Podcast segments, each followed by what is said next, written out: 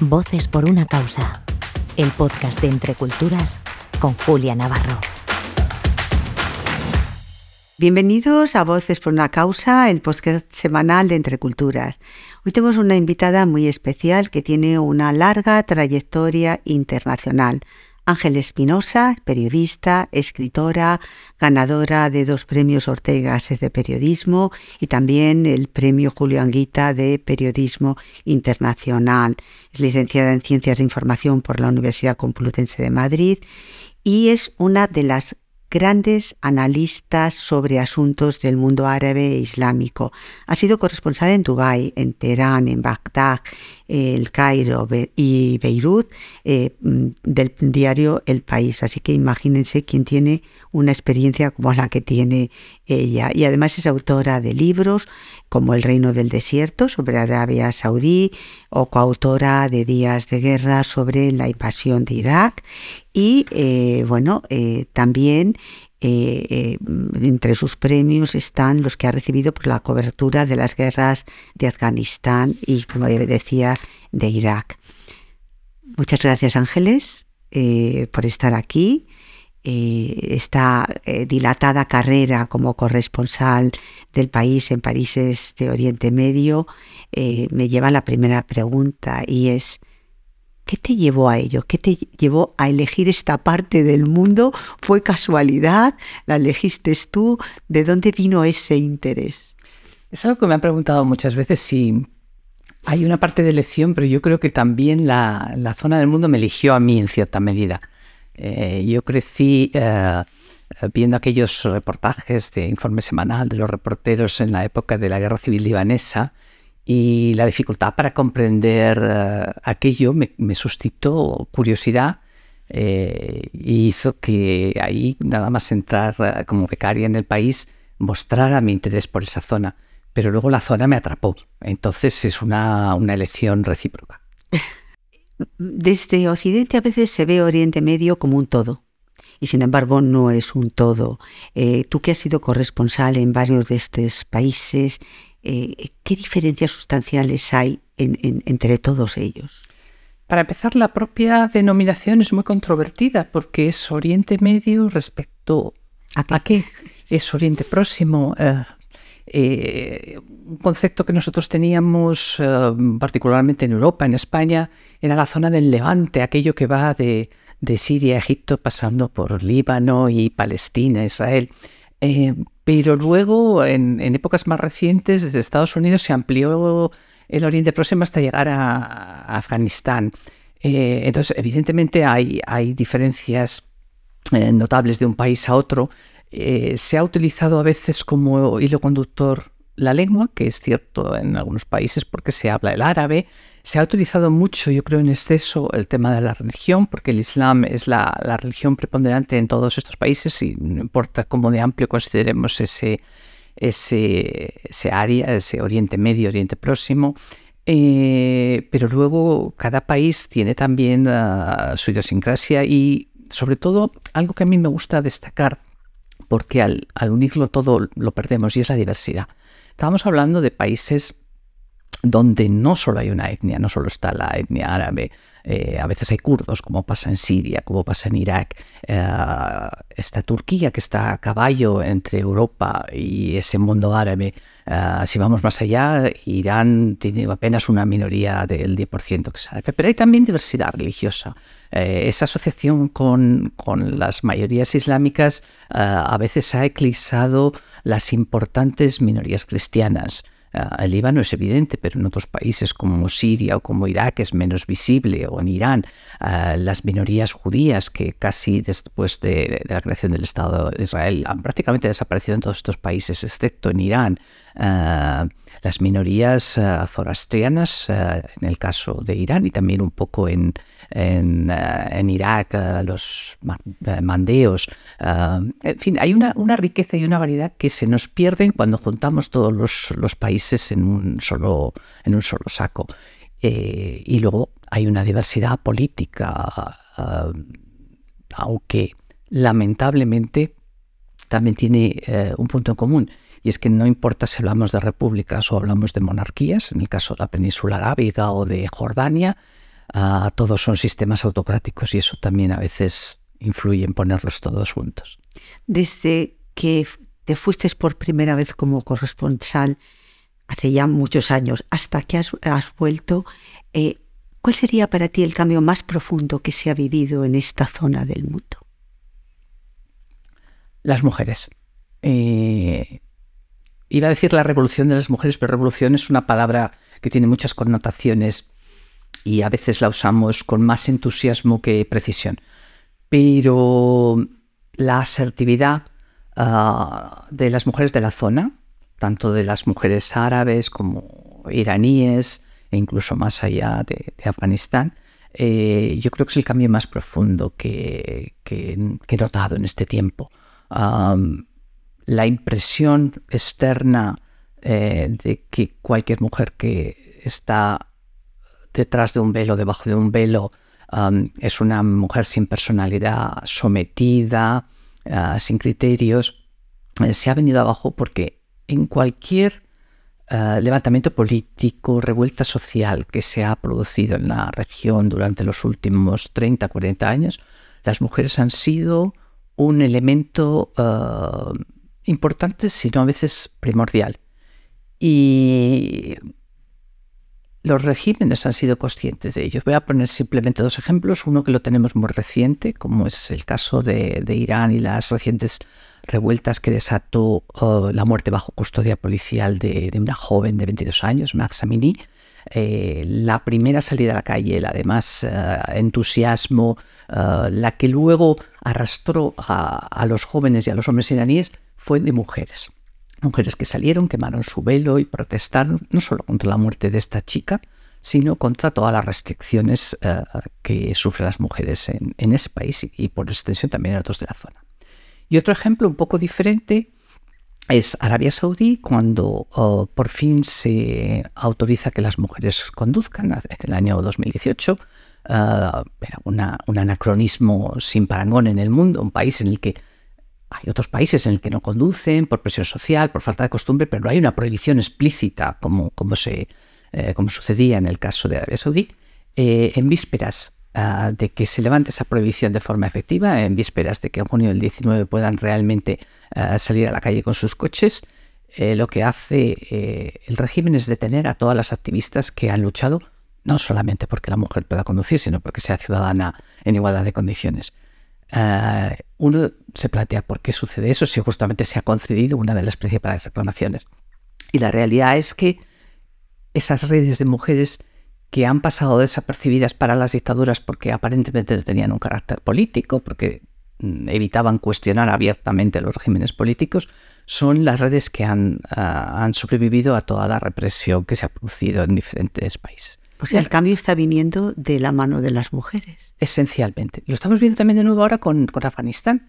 Eh, cuando los talibanes han cerrado cualquier vía de protesta, las pocas manifestaciones que se producen, los pocos ejemplos de, de manifestaciones, de protestas, vienen de grupos de mujeres. Son pequeños porque las consecuencias son terribles, pero poco a poco, como un goteo, vemos, acaba de empezar el curso universitario, eh, se ha prohibido a las mujeres eh, seguir en la universidad, no ya acceder, sino seguir aquellas que habían empezado sus carreras, a las que lo han acabado eh, no les dan sus títulos, han destruido sus informes académicos y el primer día de la universidad un grupo de mujeres súper valientes estaban en las puertas de la Universidad de Teherán, sentadas en el suelo con sus libros, con sus cuadernos, diciendo queremos, queremos estudiar, queremos seguir formándonos. Eso no lo han hecho los hombres en, en Afganistán. Lo han hecho las mujeres. Tienes, tú que has estado en Afganistán y conoces eh, de primera mano lo que allí se ha vivido, eh, ¿tienen las mujeres allí la sensación de que las hemos abandonado, de que Occidente las ha abandonado? Sin duda. Y, las que han logrado uh, salir del país porque sus vidas corrían peligro, tenían mayores contactos con Occidente, las que están entre nosotros aquí en España, en Europa, nos lo están recordando todos los días. Es un país complicado, ah, es un país que tiene muchas capas y evidentemente no toda la población eh, estaba de acuerdo con ese ah, pequeño avance que habían logrado las afganas en estos 20 años primero de guerra de ocupación, de luego medio tutela occidental, muy discutida y controvertida desde el punto de vista político, pero que sin duda ha tenido durante ese tiempo importantes efectos sociales, sobre todo para los jóvenes y para las mujeres. Y los avances que habían logrado han visto que se han diluido como un terrón de azúcar en agua y atribuyen la responsabilidad no solo a parte de su sociedad que es muy tradicional, sino también a esa repentina desaparición de esas fuerzas extranjeras, esas fuerzas occidentales que sujetaban, aunque fuera con alfileres, esos, esos logros. También reconocen que si los talibanes han triunfado, no ha sido solo porque se han ido las fuerzas occidentales, no ha sido solo porque tengan las armas. En, Afganistán mucha gente tiene armas, sino porque hay una parte importante, sobre todo los hombres afganos. El otro día una colega afgana me decía el 80% de, de, los hombres afganos, no sé si es el 80, el 60 o el 70, pero que básicamente eh, comparten esos valores tradicionales con respecto a las mujeres con los talibanes. ¿Qué retos y desafíos se plantean en la región eh, eh, a corto y a medio plazo? Son graves porque mm, tienen que ver ah, con el futuro de las nuevas generaciones. Es una población que tiene otro elemento común, muy joven. Aquí en España, en Europa, donde vemos un envejecimiento progresivo de, de los habitantes, donde nacen pocos niños para reemplazar a quienes ya estamos en, el camino de salida de la vida. Y... Bueno, no, no vamos a exagerar. Nos queda mucho tiempo por delante. Nos queda tiempo, pero ya estamos en esa etapa que hay que empezar a retirarse. Y eh, allí pasa, sucede todo lo contrario. Allí todavía se muere más joven, y eh, la población es eminentemente joven. Eh, varía de país a país, pero las medias son de 30, 35 años. Es, es, sorprendente. Bueno, uno va por la calle y siente esa juventud, siente la cantidad de niños. Esto es algo que es bastante común con diferentes matices en todos los países. ¿Y frustración en esos jóvenes? Esa es la cuestión. Ese es el grave problema.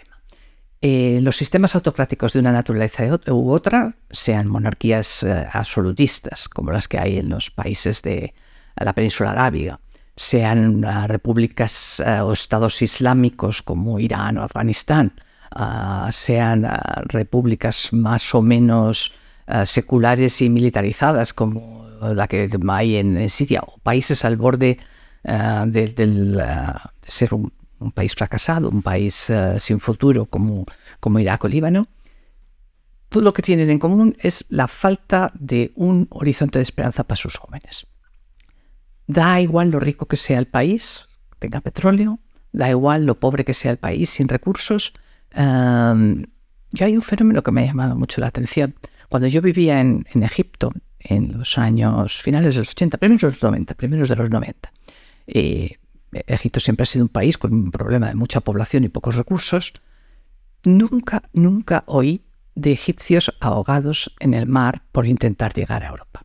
Y eso es algo que ahora está pasando para mí es, ese, eh, me ha mostrado el cambio tan fundamental de tener confianza en que las cosas podían cambiar, aunque fuera lentamente, de tener una expectativa lenta pero de mejora, a carecer totalmente de, ella. Y lo mismo puede decirse para los afganos que se juegan la vida atravesando Irán, Turquía y luego ah, llegan al Mediterráneo, iraníes, iraquíes, es que no hay un país que no, que no produzca no solo migrantes, sino sobre todo una ah, verdadera pérdida de, cerebros y de futuro para, para esas sociedades. Dubái, Teherán, Bagdad, El Cairo, Beirut, eh, Afganistán. ¿Cuál es el lugar más difícil eh, por el trabajo que tenías que desarrollar allí eh, en el que te has encontrado como corresponsal? Para trabajar quizá lo más duro uh, fue eh, la posguerra iraquí y eh, la primera etapa talibán en Afganistán en términos uh, de seguridad personal, de dificultad de movimientos. Uh, yo creo que esos pueden ser las dos circunstancias más difíciles. En la época que yo viví en, en, Beirut, por ejemplo, que era el final de la guerra civil, a pesar de todas las dificultades, no había eh, la situación de miseria y desesperanza generalizada que hay hoy. Eh, yo creo que el, nivel de corrupción de las élites políticas se ha multiplicado desde entonces. Había mucha emigración, pero, pero no la desesperanza que yo veo en la actualidad. Eh, y en el resto de los países, bueno, he vivido con un relativo confort como como expatriada, porque, porque yo no estaba sometida a las mismas dificultades que la población local. Pero sí recuerdo como especialmente dura la etapa de, de Bagdad uh, tras, la, tras la invasión americana, la época de... No se llamó nunca guerra civil, ahora se está reconociendo. La guerra sectaria fue realmente una guerra civil uh, poco encubierta, no ni siquiera encubierta, y esa etapa fue muy, muy, muy difícil. De todas las historias que has cubierto en estos países, ¿cuál es la que más te ha marcado? Es difícil porque hay, hay muchas. En el terreno quizá profesional, pues eh, la, expulsión de, Irán fue algo importante, eh, pero luego he tenido momentos eh, que quizá me han tocado más en lo personal, como los atentados contra los turistas españoles en Yemen, un país que en ese momento estaba empezando a abrirse al, turismo y era una, un agarradero de, esperanza para, una parte de la población que veía así un pequeño futuro o una mejora económica y se hundió para, para siempre. Ah, y también ha sido duro ver ah, la desilusión de las poblaciones con el fracaso de las primaveras árabes, ¿no? ¿Las das por finiquitadas? No, en absoluto, porque los problemas no se han resuelto. El gran error que, que tuvimos eh, desde fuera y también desde dentro, los propios activistas, fue eh, darlas por una revolución cuando aún no eran una revolución, eran un inicio. Y entonces las expectativas fueron tan altas que era imposible eh, que, que se cumplieran. Pero el hecho de que después de que las hayamos dado por finiquitadas porque no consiguieron cambios eh, sustanciales en los respectivos países, en 2019 vimos de nuevo un redespertar de ese malestar en países como Sudán, como Irak, el propio Líbano, en Argelia. Llegó la pandemia y eso se acalló. El malestar sigue ahí, con lo cual eh, ha pasado dos cosas, que los jóvenes han descubierto eh, la capacidad de movilización que tienen, aunque esté reprimida, esté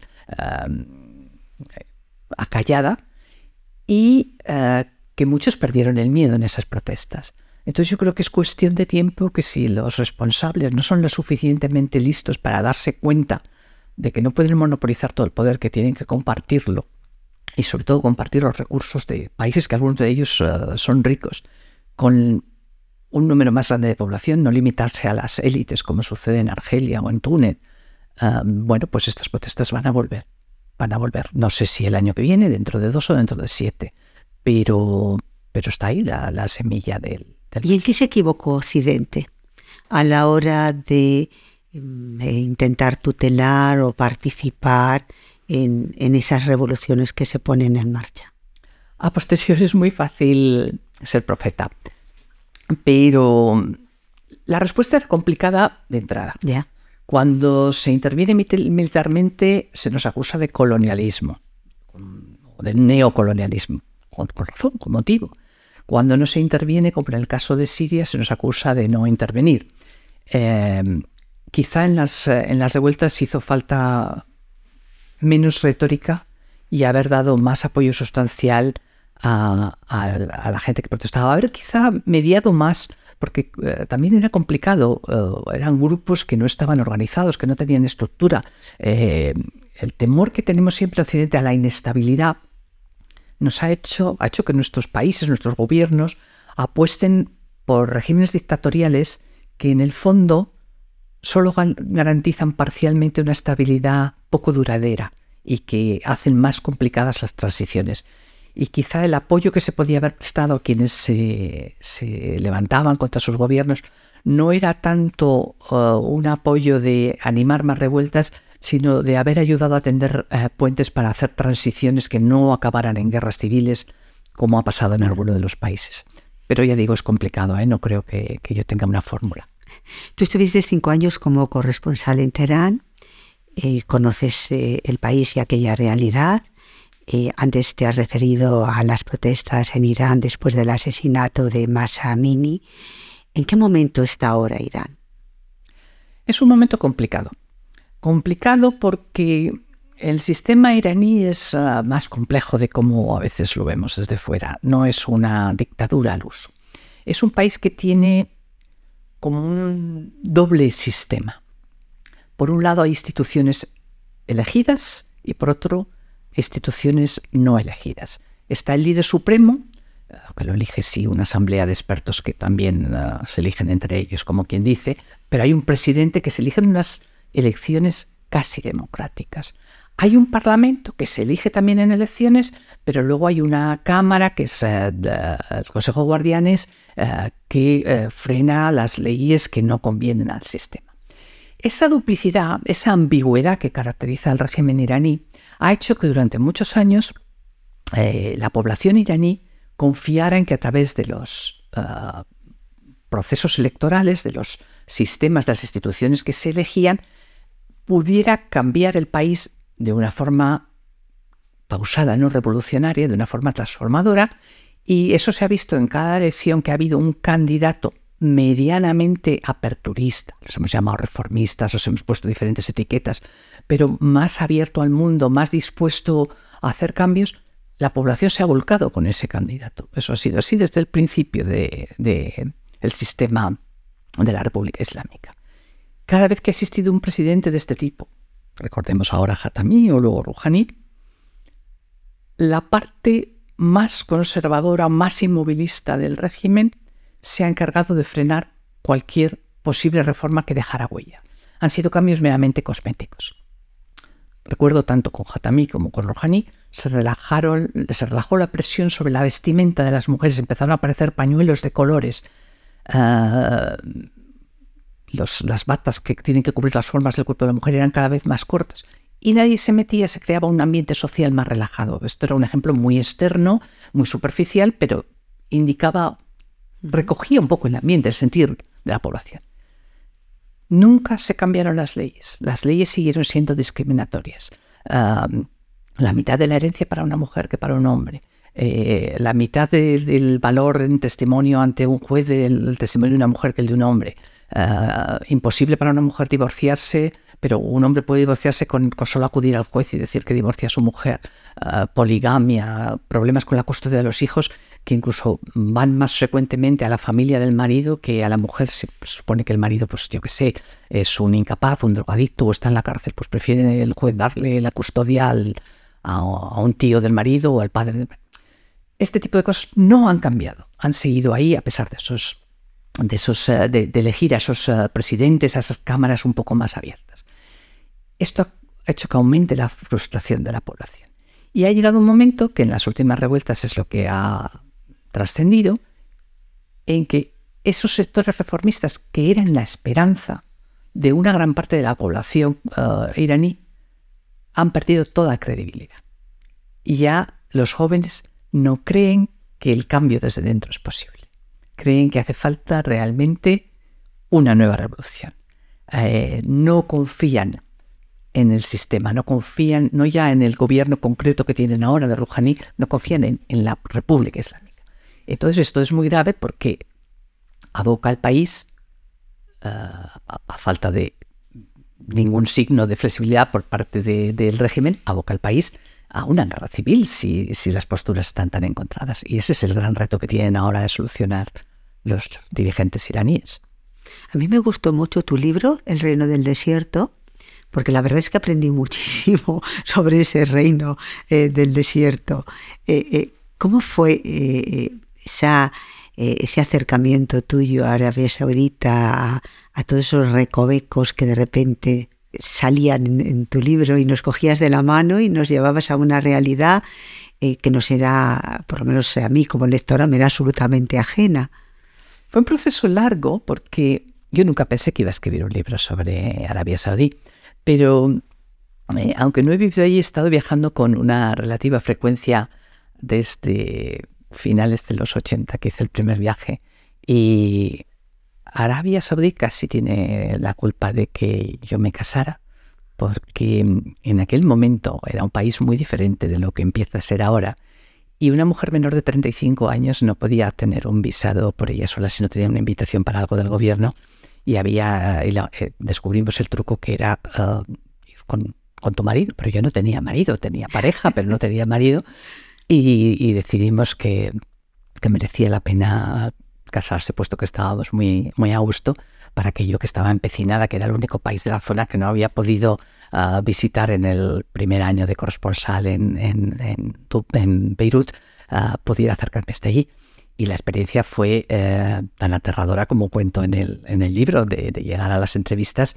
Claro, mi marido tenía que hacer algo para no estar allí de pasmarote, entonces hacía como si fuera el traductor. Eh, eh, la mayoría de los entrevistados no me miraban a la cara, le miraban a él, le hablaban a él, aunque quedaba claro que era yo quien hacía la entrevista. De eso hasta ahora ha habido un largo recorrido. También el país, aunque a paso primero de pulga y luego un poquito más rápido, ha cambiado mucho. En mis dos últimos viajes ni siquiera he tenido que ponerme una valla, el sayón negro con el que se cubren muchas de las mujeres de la zona. Eh, en ese libro parecía, yo tuve la sensación de que era como si levantaras un velo. Sí, eh, poco a poco con, los sucesivos viajes, eh, al ser un país tan poco transparente, tan cerrado, yo creo que a los periodistas, o al menos a mí, pasa una cosa que, que, los retos te provocan, ¿no? Yo me crezco ante los retos y no se puede ir ahí, pues quiero ir más, eh, no se puede hacer esto, pues quiero hacerlo más, ¿no? Y entonces me suscitaba una gran curiosidad, hice un gran esfuerzo por moverme todo lo que todo lo que pude y entonces no era tan fácil como lo, como lo es ahora, en que promocionan incluso que se vaya de turismo. Y, y fue una revelación también por descubrir precisamente algo que, mencionaba antes, la diversidad, que el país que se vendía como un monolito de la fe suní, pues también es un país diverso, con importantes minorías uh, chiíes, con importantes uh, minorías uh, zairíes en, el suroeste, en el sureste, suroeste, y con, con diferentes grupos de población, que no es lo mismo en, el centro, en el Nayet, que en las costas, con diferentes experiencias de su historia reciente. Y eso, enriquece mucho el país y ahora cuando tienen interés en, mostrarlo al, turismo, ah, pues se ha convertido realmente en un valor, pero en aquella época no lo era así. En aquella época lo único que se quería mostrar era uh, unicidad, uniformidad. Eh, y cuando recibí, porque fue realmente una petición, la petición de escribir eh, este libro, yo al, principio dije que no, no quería meterme en líos, porque tú sabes bien, Julia, que escribir un libro es un esfuerzo grande. Ah. y en este caso tuyo era un lío, puesto que te tenías que seguir moviendo por la región. Exactamente, no, no, no, no podía tomarme un tiempo libre y sacrifiqué muchos fines de semana y unas vacaciones de verano para hacerlo. Al principio me negué, pero al final, eh, en la última llamada, me encontraron en Jetta. Y entonces estaba allí tan imbuida con, el tema que, lograron convencerme. Estuve muy contenta del libro y ahora casi tendría que volver a escribirlo. El país está en plena ebullición. ¿Y qué te ha quedado de tus días de guerra? Que es otro libro que a mí me impactó y que supongo que también tuvo eh, eh, eh, un peso en el terreno personal aquellos días de guerra, que te dejó una huella. Sin duda, y ahora justamente que estamos en, fechas que hemos marcado el 20 aniversario de, la invasión de Irak, lo he recordado y lo he repasado ah, porque era un momento quizá de hacer memoria y he visto que muchos medios, sobre todo internacionales anglosajones, se centraban mucho en criticar eh, los motivos por los que se fue a la guerra, que si no había armas de destrucción masiva, que si no había ningún vínculo entre Saddam con, Al-Qaeda, y todo eso es verdad y es muy importante desde el punto de vista de la geoestrategia, la geopolítica. Eh, pero a mí personalmente lo que me ha preocupado, porque lo viví entonces y en el último viaje que hice hace cosa de un año a Irak lo volví a percibir, es la cicatriz enorme que se ha dejado en la sociedad iraquí. Ya entonces fue eh, durísimo eh, abordar el shock que supuso para, los iraquíes la intervención militar. estaban realmente con el corazón dividido. Ah, no apoyaban a Saddam, pero la idea de unos extranjeros que vienen aquí a, imponernos un sistema tampoco convencía a la mayoría.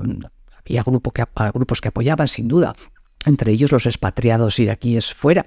Ah, claro que sí, son países que, la población, ah, no, todos opinan lo mismo, tienen opiniones diferentes, pero dentro del país había mucha, mucho sufrimiento, mucho corazón dividido entre esas dos posibilidades. Y cuando luego de, la, de lo que fue el bombardeo, la, invasión, la ocupación se hizo tan mal, ah, realmente los iraquíes han sufrido mucho.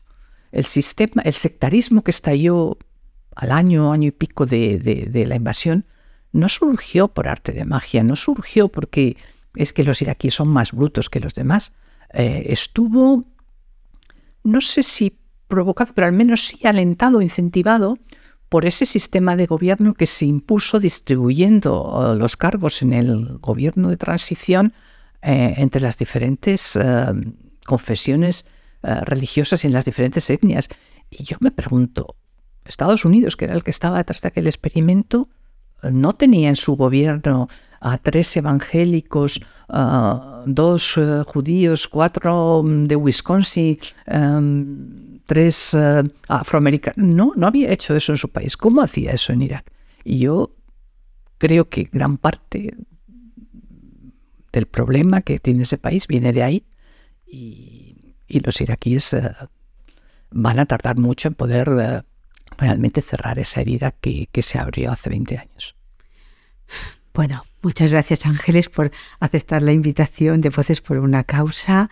Nos has dado toda una lección geoestratégica y sobre todo eh, lo más importante es que eh, la conversación contigo es la conversación con alguien eh, que ha estado sobre el terreno, que ha tocado la realidad, que la conoce y que nos las venido contando en el país durante todos estos años, pero que oírte pues es un auténtico placer.